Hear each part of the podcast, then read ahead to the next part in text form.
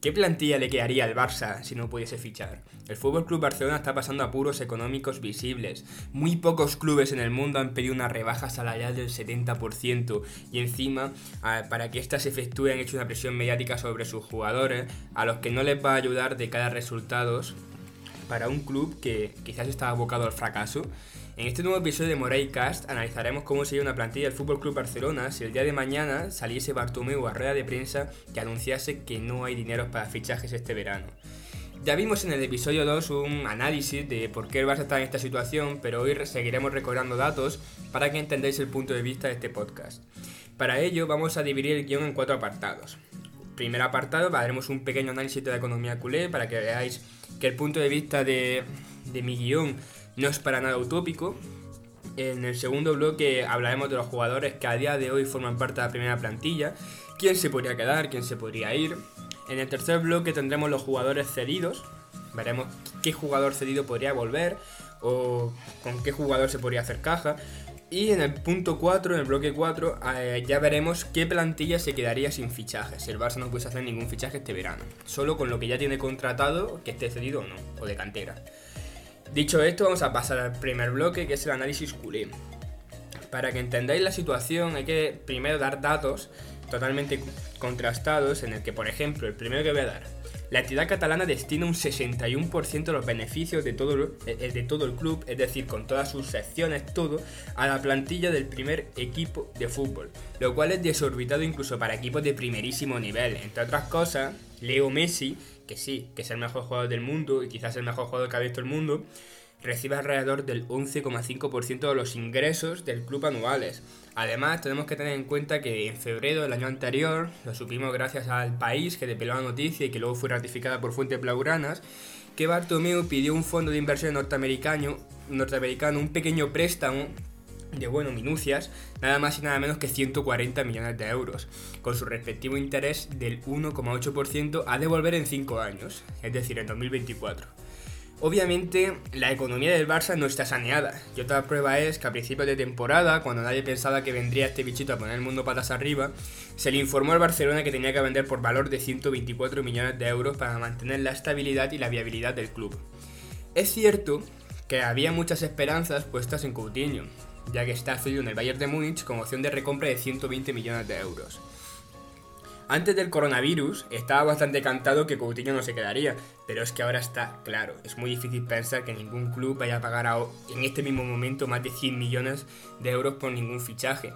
Y de hecho, su agente ya le ha hecho un buen guiño al Tottenham de Mourinho, así que poco más que añadir, en el Bayern no se va a quedar. Así que yo lanzo esta pregunta, ¿por qué el Barça ficharía este verano? ¿Realmente tiene dinero para ello? Por mucho que la prensa se dedica a poner rumores, que se va a venir Cancelo, que se va a venir Fabián, es normal que ocurra porque es su trabajo, pero probablemente la FIFA le dé un toque al club culé si está intentando acometer alguna operación, porque ahora mismo su economía está en. como en la cuerda de un funambulista. Dicho esto, pues vamos a pasar al segundo bloque ya, que es, vamos a analizar la plantilla del primer equipo, quién se quedaría y quién no. Recuerdo que lo hacemos nombre por nombre, así que empezamos con el entrenador, con el, el Mister Quique Setién. No da mucha confianza por su palmarés, es verdad, pero es puro ADN, ADN Barcelona y tiene contrato firmado hasta 2022. Su mayor contrincante o su mayor relevo, relevo con más prioridad, era Kuman, seleccionador holandés ya que terminaba la Eurocopa con su selección en 2020, este año, en verano, y cogía el Barça.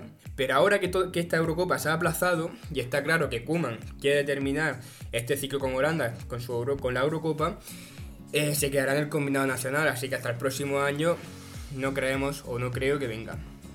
También suena mucho Xavi, pero Xavi quiere venir teniendo poder máximo para hacer un proyecto desde cero, y este es el modus operandi cruifista, que es Justo lo contrario a lo que está haciendo Bartomeu. Así que tened claro que se descarta. Bartomeu no le va a dar tal nivel de poder a Xavi. Eh, además, es verdad que no va a aparecer o no creo que aparezca un, eh, un nombre en el mercado que guste mucho más que el de Quique Setién. Pero claro, como este no gane ningún título, incluso haga algún algo vergonzoso en alguna competición, algún partido en el que les machaquen o lo que sea, es probable que lo echen a los leones y los pulsen. Y bueno, pues de momento eh, yo creo que se quedará. Setién es un entrenador que puede demostrar que vale para el Barça. Y para este podcast vamos a contar con el supuesto de que se quedaría. Así que bueno, vamos a empezar ya con los juegos de campo, vamos a ir con la portería donde encontramos a Ter Stegen y Neto. En teoría es cierto que sí que se podría sacar un beneficio por Neto y apostar por un porteo de la cantera en caso de excesiva necesidad, pero como no creo que sea el caso, eh, yo creo que ambos se quedarán. En defensa tenemos, empezamos por los centrales, tenemos tres. El primero es Piqué, que tiene contrato hasta 2022 pese a sus 33 años y toda apunta que se quedará. El Lenglet, que es otro jugador de máxima confianza para el club culé y tiene 24 años. Y un Titi, que esta es la mayor duda. Su caso es un tanto difícil, ya que tuvo una gran lesión y volvió a un nivel bajo. Sin embargo, cuando llega a Setien, apuesta por él porque su salida de balón es bastante más aseada que la de su compatriota Lenglet. Y pese a ello, tampoco cumple mucho con las expectativas de, de Quique. Suenan campanas de su marcha, pero es cierto que si Setien se queda en el Barça, eh, un tití será clave en el proyecto azulgrana 2020-2021. Luego han aparecido en escena nombres de otros centrales de la, cantera del equipo del B que han aparecido en convocatorias ya que pues al tener tres centrales hay que y pueden darse lesiones y tal han ido apareciendo en las convocatorias. Ellos son Ronald Araujo, que ya debutó 14 minutos en el 4 0 contra el Sevilla con Valverde, y está el nombre del famoso Chumi, que ha sido convocado en varias ocasiones, pero es cierto que nunca ha llegado a debutar. Cualquiera de estos dos jugadores pues, podría terminar de completar una plantilla de cara al próximo año. En cuestión a los laterales, tenemos en la derecha a Seri Lloberto y a Semedo. Este caso para mí es bastante curioso porque lo lógico, o eso creo yo, sería subir a Sergio Roberto de medio centro. ¿Por qué? Por dos razones, porque lleva pidiendo bastantes años ya y porque hay bastantes mediocentros en la rampa de salida y podría sustituir a uno de ellos, de forma que se mantendría a la derecha a Semedo y a Emerson, que ya hablaremos de él, pero que casi con casi total seguridad el jugador que está haciendo en el Betis se quedará el próximo año en la entidad culé. Sin embargo, todos los rumores apuntan a que Semedo se va. El último, que lo, el último rumor que aparece es que Pep Guardiola mm, lo quiere y quiere hacer un trato Semedo Cancelo, ya que el portugués no ha rendido como él esperaba. Lo que está claro es que Seri se queda, pero siempre me llama mucho la atención que todos los rumores que salen en cuestión a defensas del Barça son sobre Semedo, que me parece un lateral derecho que perfectamente puede ser titular en el Barça. En cuestión a la banda izquierda tenemos eh, como laterales a Jordi Alba con 31 años, pero con contrato hasta los 35 y que al 99% se queda, y Junior Firpo. Junior Firpo es un jugador que hizo una gran temporada en el Betis el año anterior, lo que le permitió ir a la Euro Sub-21 que ganó con España y además haciendo un buen papel. Pero es cierto que su rendimiento está siendo pésimo hasta tal punto que prefería que Valverde prefería poner a Semedo en la izquierda a pierna cambiada antes que a él, cuando faltaba Jordi Alba, por supuesto. Yo creo que sí irá, pero habrá que ver por quién. La única alternativa en la cantera está en la cantera y se llama Akieme. Akieme es un jugador que empieza en el final rayista la temporada, lo hace muy bien, de hecho eso le permite debutar en segunda división de la mano de Paco Gémez con el Rayo Vallecano y llega a jugar tres partidos y ficha entonces por la cantera del Barça. Pero ahora mismo no creo que el Barça apueste más por M que por Junior Firpo. Y si el Barça no pudiese hacer fichajes, eh, Junior Firpo se quedaría, por supuesto. Vamos al centro del campo. En el centro del campo tenemos tres jugadores claves, o tres jugadores que yo creo que se quedarán al 100%, que son Sergio Busquets, Frenkie de Jong y Arturo. Luego ya aparecen nombres como Ricky Puig, que yo creo que es un jugador que se quedará, ¿no? Es un jugador que encandila toda la afición, es canterano, tiene tintes de Iniesta, pero es cierto que no le dan bola. Todo el mundo pide minutos para este chico y si no al menos piden que lo cedan, ¿no? Que, al menos no se eche a perder su, su talento en segunda B. Pero es cierto que con este chico se está haciendo todo mal, está jugando muy poco, está desperdiciándose en segunda B y, yo, y la próxima temporada tendría ya 21 años. Yo creo que ya será suficiente para quedarse en el equipo y ser reincidente en las alineaciones. Así que bueno, con este chico es una incógnita. Luego ya sí que aparecen dos nombres que parece que tienen la puerta más que abierta, que son Iván Rakitic, que ya es un secreto a voces que deja la entidad. De hecho, bueno, más se tiene que hacer caja, ¿no? De hecho, los rumores que suenan con más fuerza son que se irá al Atlético de Madrid, supuestamente tiene ya un precontrato firmado, y el último rumor ha sido de la prensa italiana que se irá a la Juventus. Además hay que tener en cuenta que el croata tiene contrato hasta 2021, es decir, que o se vende ahora o el próximo año se va gratis. Y el Barça ahora mismo no está para vender ningún jugador o para perderle dinero a ningún jugador. El último nombre de este centro del campo es Arturo Vidal. Hay que tener en cuenta que Arturo Vidal a principio de temporada tenía pie y medio fuera del club. De hecho, estaba prácticamente hecho su, su salida al Inter de Milán. Pero es verdad que sus actuaciones este año están siendo, están siendo buenas. A mí personalmente me gusta. Y bueno, yo creo que seguirá. Además porque ya tiene una edad, porque hay clubes que le quieren, el Inter por ejemplo. Y, y no es el prototipo de jugador ADN Barça. Además, si hay que hacer caja, es ahora, o el próximo año será un jugador un poquito más viejo. En la zona de ataque eh, tenemos jugadores que se quedarán y jugadores que tienen pinta que están más fuera que dentro. Entre ellos tenemos a Leo Messi, que obviamente se quedará. Ansu Fati, canterano que, está haciendo una temporada llamativamente buena para su edad. Y bueno, también tenemos el nombre de Grisman, que cuesta 120 millones el verano anterior y suena que se quiere hacer un trueque ahora con Neymar, con el PSG, porque parece ser que el jeque quiere nacionalizar y llenar de franceses el club. Y bueno, de ser así, de, querer el jeque este trueque, estoy seguro que sí iría. Pero como esa noticia ahora mismo es humo, vamos a ponerle en el grupo de los jugadores que se quedan, ¿no? Pese a que su juego no ha encandilado una afición que ya le tenía poco cariño, después del vacile de hace dos años en el que parecía que se venía al Barça y estaba tanteando y luego se quedó en el Atlético Madrid haciendo un documental financiado por Piqué, por cierto, que dejó con cara de tonto a los culés. Luego aparece el nombre de Dembélé. Este se irá, tiene toda la pinta. Aparte de que se lesiona más que juega, recuerdo que hay que vender por valor de 124 millones. Todavía tiene valor de mercado y el Barça lo venderá prácticamente, es prácticamente seguro. De hecho, ya aparece un nombre ahí para sustituir su, su marcha, que sería el nombre de Trincao, que ya hablaremos de él en el tercer bloque. Luego está el nombre de Luis Suárez. Luis Suárez es muy amigo de Messi, de amigo de veranear juntos, y tiene contrato hasta 2021 con 33 años. Es decir, no creo yo que vayan a renovarlo. El mismo jugador ha dicho que tendría que tener un recambio de garantías y es cierto que suena muy fuerte Lautaro. Es posible que se fuese el uruguayo para hacer caja y contratar al argentino, pero sería dejar muy solo a Messi. Yo no sé cómo encajaría eso Messi, por eso yo, desde mi punto de vista, creo que se quedará. Y el último nombre que tenemos en, la delantera es el de Braithwaite que ya suena para algún equipo de la Premier y viendo los rumores de Lautaro está claro que no se cuenta mucho con él.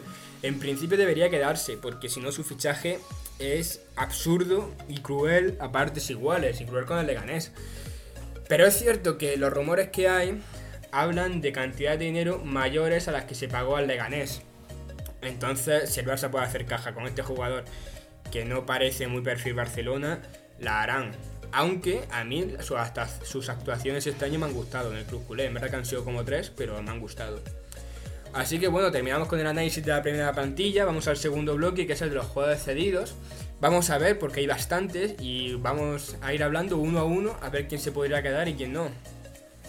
El primer nombre que aparece en esta lista, como no, es el de Philippe Coutinho, que ya hemos hablado que volverá de, sucesión en el Bayern y ya de hecho su agente filtrea con otros clubes. Además, es el mayor activo del club para pagar esos 124 millones de euros. Por lo que se irá. Poco más que añadir. Luego tenemos a Emerson, que ya lo he mencionado y que ha hecho un gran temporadón en el Betis. Tiene pinta de ser un lateral derecho para años. Se quedará. o eso se plantea. Luego tenemos el nombre de Aleñá, que salió cedido en enero al Betis, y es cierto que si no se pudiesen hacer fichajes volvería. Su etapa en el Betis, pese a que ha sido breve, no ha sido del todo mala, ha llegado a jugar bastantes partidos, y ya sabe lo que juega en el primer equipo, yo creo que podría volver sin duda.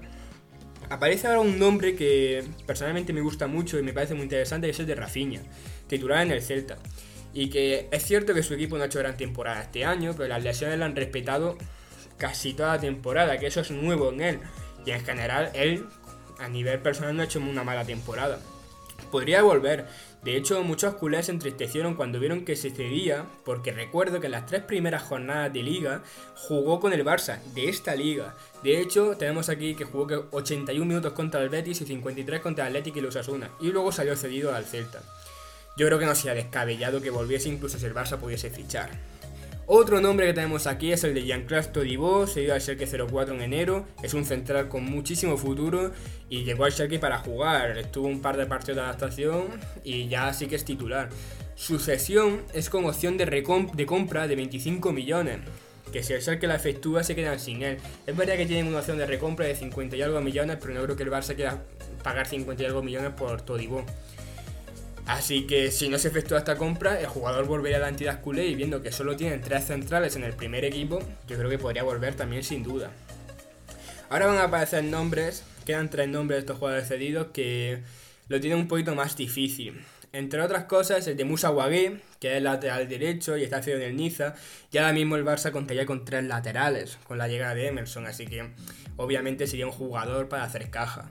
También está el nombre de Juan o Joan Miranda, que es lateral izquierdo, canterano. Podría sustituir una posible salida de Junior Firpo, pero eh, en el Schalke 04 ha sido un suplentazo. De hecho, llegó en verano y desde entonces solo ha jugado cuatro partidos, solo dos de ellos 90 minutos y ambos con empate. Desde luego méritos no hecho para volver.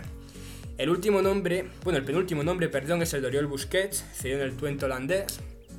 Equipo en el que ha sido titular indiscutible y es un jugador que en la cantera ya gustaba bastante. Podría darse un poco un caso a Odegan, ¿no? Que venga de la liga holandesa, rodado, con experiencia, con ganas, con confianza y, juegue como sabe jugar. Desde luego yo creo que es una opción a tener en cuenta en pretemporada. El último nombre es el de Abel Ruiz. Abel Ruiz realmente es conocido por la gente en el Mundial Sub-16 que juega España y en el que es el delantero referencia no ha tenido mucha suerte en la cantera y ha salido cedido al Sporting de Braga. Y me parece importante que, haya sido al Sporting, que se haya ido a este, este equipo portugués porque eh, hay que tener en cuenta que el Barça pagó en mitad de temporada para tenerlo la siguiente, es decir, la 2020-2021, 31 millones a este equipo, al Sporting de Braga, por el fichaje de Trincao. Trincao es un extremo izquierda, que es, una promesa portuguesa, que ya despuntó en la Euro Sub-19 que ganó su país, en la que él fue el mejor jugador del torneo. Y ahí mira sus números, 7 goles y 9 asistencias en un Sporting de Braga que está haciendo una muy buena temporada. Eh, para mí es un jugador que me ilusiona, es un jugador que promete y creo que es una de las mejores transacciones que ha hecho Bartomeu desde que llegó. Vamos a ver qué tal el próximo año, pero obviamente hay que tenerlo en la plantilla. Así que bueno, Vamos a ver qué plantilla, ¿no? Para el cuarto bloque, qué plantilla se confeccionaría sin fichajes y vendiendo lo suficiente como para llegar a esos 124 millones de euros.